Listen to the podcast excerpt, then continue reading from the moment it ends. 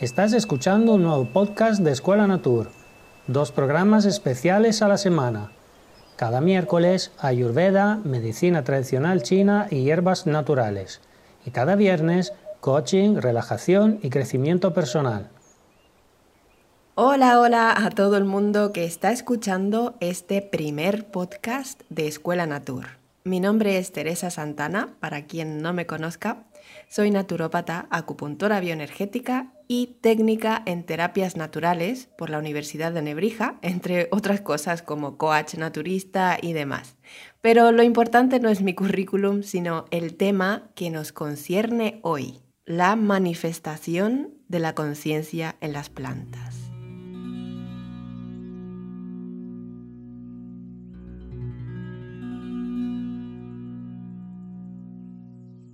Estamos a martes 26 de febrero el último martes de este mes y como cada martes vamos a, dedicarlo a las medicinas antiguas más tradicionales que tenemos los seres humanos.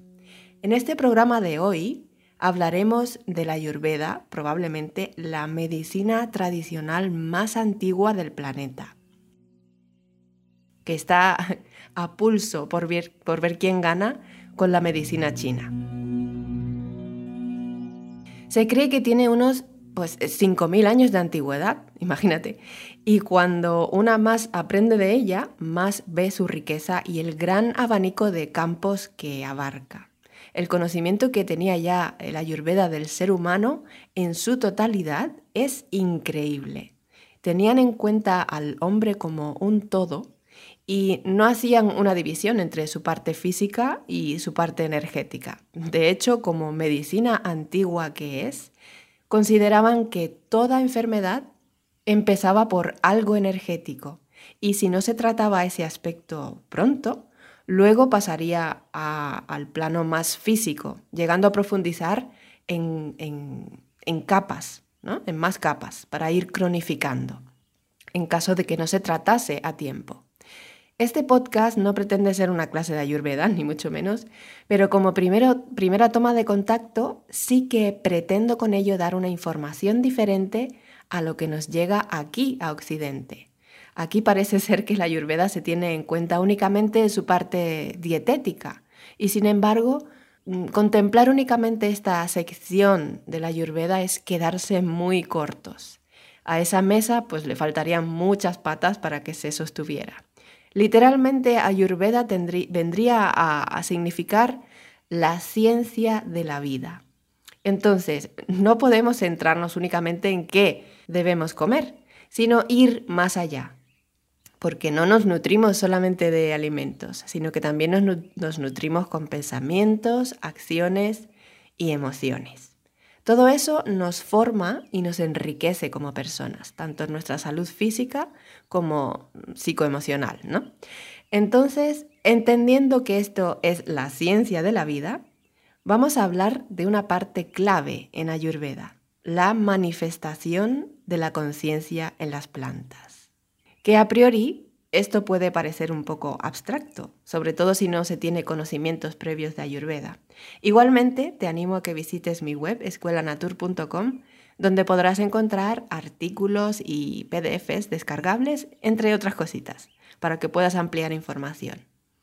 Hay que tener en cuenta también que la Ayurveda se ha ido transmitiendo de maestro a discípulo desde la noche de los tiempos. Hay muchos versos y tratados antiguos, y uno de ellos es el Chandogya Upanishad, donde se puede leer lo siguiente. La esencia de todos los seres es la tierra. La esencia de la tierra es el agua. La esencia del agua son las plantas. La esencia de las plantas es el ser humano. El Chandogya Upanishad es un texto que se considera sagrado y fue escrito a lo largo del primer milenio antes de Cristo según algunos estudiosos, entre los siglos 9 y 8 antes de Cristo. Tiene muchísimos años, pero no deja de asombrarme y fascinarme cómo tenían ese concepto de interrelación existente entre la madre tierra, el agua, las plantas y el ser humano. Para mí es como si fuera una muñeca, una muñeca rusa. de estas que contiene una a la otra. Y por tanto tenemos la misma esencia, tanto las plantas como nosotros, los seres humanos. En cada ser está contenido todo. En la semilla se encuentra el árbol y a su vez, en el árbol se encuentra el bosque. Me parece una visión tan hermosa y que cada vez que me paro a reflexionar sobre ello, la siento como, como una gran verdad. Esto puede interpretarse también como que la conciencia es capaz de existir en todas las formas existentes de vida. En esta filosofía se aprende que la vida, la creación y la evolución son solamente etapas de la manifestación de la conciencia y se considera que no hay nada en esta existencia que no tenga sentimientos o que no sea espiritual. Todo es espiritual, no hay, no hay nada profano, es decir, no hay absolutamente nada en el cosmos que no tenga su valor único. Pero a su vez, estar vivo implica una relación con un sistema que es de mutua nutrición y esto es clave. Hay muchas personas que aún no son capaces de entender que existe una interdependencia, una interrelación con todo. Y no hablo únicamente de algo físico, sino también a otros niveles más sutiles, como el espiritual o el psicológico. Cuando se habla de conciencia en Ayurveda, no se entiende o limita únicamente al pensamiento, al intelecto o, o al raciocinio. La conciencia de la que habla la Ayurveda es esa que se siente al estar vivo, que se siente al estar relacionado con todas las formas de vida. Si ahora mismo no sientes a esa conciencia en ti, no te preocupes. El mundo en el que hoy vivimos cada vez tiene más tendencia a hacernos creer que estamos mm, desvinculados. Ya no solo desvinculados de nuestro entorno, sino que ahora vamos más allá, intentando desvincularnos de nuestra familia, nuestros amigos, de nosotros mismos. Pero la conciencia sigue en nosotros. Es como creer que hemos perdido las gafas y, volvernos locos para intentar encontrarlas y resulta que las teníamos todo el tiempo encima de nuestra cabeza. La conciencia mora en ti como también mora en las plantas, al estar relacionada con todas las formas de vida. Esta conciencia está escondida incluso en los átomos. Por eso, entendiendo que todo es conciencia, los antiguos videntes de la India decían que únicamente lo que existe es el ser, el ser con mayúscula que esa unidad es la base primordial y única de la existencia. Es unidad de vida y es la unidad de la conciencia. La ahora tan común frase que dice que todos somos uno, vamos, eres uno con la planta, eres uno con un animal, eres uno con un hermano, eres uno con el ser. Y esta es la lección que las plantas nos enseñan. Esa existencia suya nos muestra que se basan en la unidad de la naturaleza y gracias a eso podríamos volver a entendernos a nosotros mismos. Tanto en Ayurveda como en medicina china se dice que el hombre es un microcosmos dentro de un macrocosmos. Pero concretamente la Ayurveda dice que dentro de este microcosmos, que es el ser humano, se encuentra el reino mineral, vegetal y animal de la naturaleza dentro de nosotros. Concretamente en la planta está el potencial del ser humano y este potencial se alberga en la estructura energética de la planta.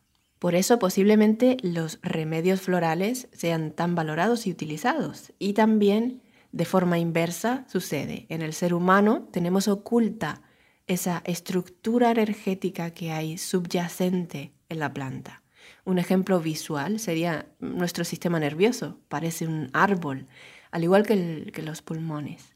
Esa esencia vegetal es humana y las plantas pueden comunicarse de forma más directa con esa esencia nuestra, con ese sentimiento que en realidad es lo que nos hace ser humanos, nuestra esencia verdadera conectada al todo.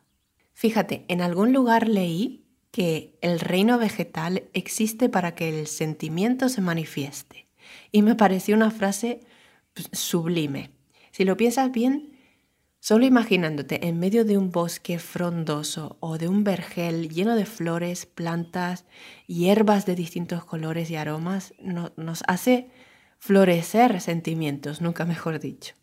Muchos declaran su amor con flores, piden disculpas con flores, con plantas, o te acompañan en una pérdida con flores. Nos curamos con plantas, cambiamos nuestro estado anímico con plantas. Son las reinas para manifestarse en sentimientos y emociones. En este plano vegetal, este sentimiento existe, pero de una forma muy pura y a la vez pasiva. Podría decirse que es una energía más yin, si lo vemos como la filosofía china, y el ser humano junto con el reino animal al que pertenecemos, manifestamos los sentimientos de una manera eh, más activa, y muchos dirían que incluso menos bella. Sería una manifestación del yang. Esta conciencia en las plantas se encuentra en un nivel más primario de unidad, así que es una manifestación mucho más psíquica, incluso podríamos decir telepática. Si eres una persona que utiliza las plantas para mejorar su estado, para calmarse, para alegrarse, para dormir o para sanar el alma o el cuerpo, te, gustaría, te gustará saber o recordar que todas las formas de vida realmente son como estaciones que estamos recibiendo y transmitiendo fuerzas y energías. Todos nos nutrimos de todos. Todo alimenta a todos y cada reino de la naturaleza es útil para transmitir y recibir vida. Nuestra Tierra, este planeta donde vivimos, es una gran estación que expira e inspira fuerzas cósmicas, pero son fuerzas también sutiles, no solamente físicas, fuerzas que no podemos ver, ocultas y de naturaleza espiritual. Nuestras plantas son capaces de transmitir esa fuerza vital que se encuentra oculta para nosotros en la luz. Es el mayor regalo y bendición que podríamos recibir, el poder que hay en las plantas y en las hierbas. Si te fijas bien, las plantas nos dan el regalo del poder del sol, que es exactamente el mismo poder que hay en las estrellas y que hay en la luz. Todo esto nos nutre y no solamente es una ayuda para nuestro cuerpo físico, sino que este amor y poder nutritivo del sol a través de las plantas es una ayuda para que nuestro cuerpo astral crezca. Toda esa luz del cosmos nos la ofrecen las plantas. Por eso hay que recolectarlas con el mayor de los respetos. No solamente nos ofrecen su propio amor, sino que también el que recolectan del cosmos, de, las estrellas, como buenas mensajeras que son. Y fíjate qué bonito poder ver a nuestros sentimientos como nuestras propias plantas interiores y que habitan en nosotros. Ellas transmutan la luz que recogen en vida y nosotros los seres humanos transmutamos la vida en amor y conciencia. Es como una gran trinidad cósmica, la luz, la vida y el amor. Tres dimensiones de la misma esencia, de la misma cosa. Según el Ayurveda, el ser humano es capaz de transmutar esta conciencia a través de nuestras percepciones directas. Cuando estudiaba sánscrito, que es el idioma considerado como sagrado de la India, aprendí que la palabra planta se dice oshadhi y literalmente además de tener este significado, planta, también significa receptáculo o mente. Así que podríamos llegar a entender, gracias a este antiguo concepto, que el ser humano es una flor, una planta de la conciencia. Somos una planta de esa conciencia que también nos nutrimos del sol como fuente de vida, pero no únicamente del sol exterior, sino también de nuestro propio sol interior. En el yoga, el saludo al sol no es solamente al astro, sino a ese sol interno que mora en cada uno de nosotros. Es un acto de reverencia a lo que es, a nuestra fuente de vida interna y externa. Cuando una ve esa conexión, todo cambia. Entramos en un estado de comunión con todo y existe un libre fluir de la conciencia. La mente se libera y unimos nuestro sol interno con el sol externo, de la misma manera que unimos nuestra planta interior con las externas. Y aparece la alegría de estar vivo y formar parte de esa unión. Por ello, para utilizar las plantas y que exista un uso correcto, debemos entender esta unión. Lo considero importantísimo. Desde la antigüedad ya comprendía que había que tenerles un gran respeto y no por nada supersticioso, sino porque en esencia somos lo mismo esa convicción de que nos aportan vida, luz y amor. Y no creas que esa fuerza del reino vegetal la obtenemos cuando la tomamos o, ingerimos de alguna manera. No, no es eso. Va más allá. Esa fuerza es el resultado de esta unión con ellas, ese vínculo, esa comunión.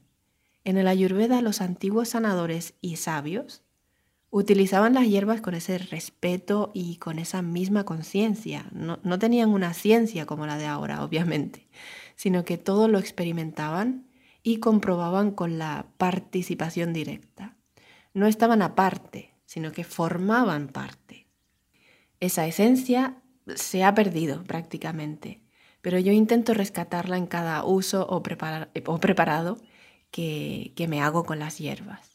Cuando se experimenta innegablemente hay distancia, hay un espacio, una división entre la persona que observa y entre lo que es observado. Y en ese experimento se miden los resultados, se traducen, se interpretan, también se hipotiza, etc. Pero mediante la percepción directa, la cosa cambia. No hay separación.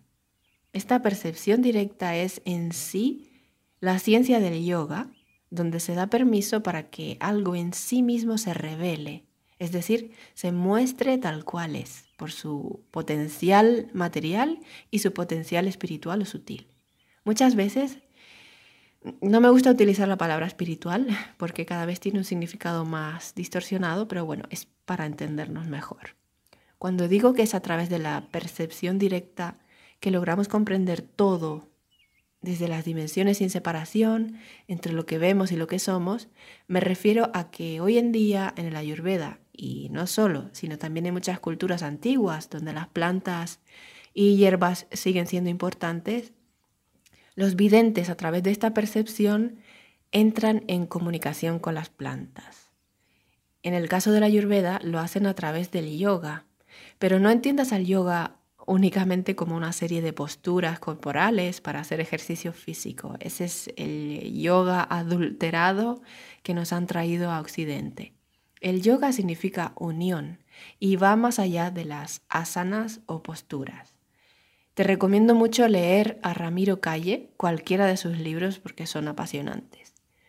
Las plantas, cuando entras en este estado de comunión, te revelan sus secretos y la gran mayoría de veces esos secretos son más sutiles que cualquier comprobación o resultado que puedas obtener si se realiza químicamente. Esto no hay más que verlo con los aceites esenciales, por ejemplo. Si eres una persona que sueles utilizarlos, te habrás dado cuenta ya que son capaces de transportarte a otros lugares. Incluso he tenido la ocasión de ver en varios talleres y charlas que, he impartido sobre aceites esenciales cómo algunas personas más sensibles a esta comunión con el todo fueron capaces de irse a otras vidas pasadas. Unas experiencias tan intensas que no eran capaces de explicarse cómo se había producido esa transportación tan solo por el, aroma de una planta. Y si logramos entender esta manifestación de la conciencia en las plantas y nos acercamos a ellas con todo ese respeto, y no solamente como objetos decorativos tal vez, o como adornos para celebraciones, o para rellenar un hueco en el patio, o para impresionar a las personas que vengan a nuestro jardín. Si fuésemos capaces de valorar su esencia, que es la nuestra, las veríamos como nuestra propia unidad. Veríamos que forman parte de nosotros y nosotros a su vez de ellas. Y ese valor verdadero nos cambiará el mundo y dejaremos de usarlas desinteresadamente. Muchos sabios ayurvedas afirman que para lograr ser un buen herborista debes ser un buen vidente primero. Pero no se refieren a ver el futuro, sino a ser sensibles frente al ser, al ser de las plantas, para poder recibir la comunión, comulgar con esa luz del universo que es la planta en estado de conciencia que recibe. Ser vidente en ese sentido quiere decir que seamos capaces de ver el mensaje de las plantas, escucharlo y entenderlo, y llegar a tener una conversación con ellas, una conversación que es profunda y que siempre nos aporta grandes mensajes para por fin poder verlas como nuestras maestras. Esta visión la considero apasionante e imprescindible para poder emplear las plantas y las hierbas con todo el respeto y conciencia puestos en ellas. Y como cada martes vamos a tratar temas relacionados con las plantas medicinales y el ayurveda o la medicina china, entre otros aspectos de otras medicinas antiguas, no podemos dejar pasar esta oportunidad que, para comprender lo divino que es poder emplearlas para nuestro crecimiento, para nuestra sanación y para fortalecer el vínculo con todo lo que es. Sin más, me despido hasta el viernes, donde hablaremos de otro tema muy interesante. Veremos cómo hacer un diario de emociones. Espero que estés muy bien y no olvides pasarte por la web de escuelanatur.com o de visitar y seguir el nuevo canal en liberi.tv o de seguirme en la red social Miwi, mucho mejor que Facebook. Un abrazo y hasta el próximo podcast.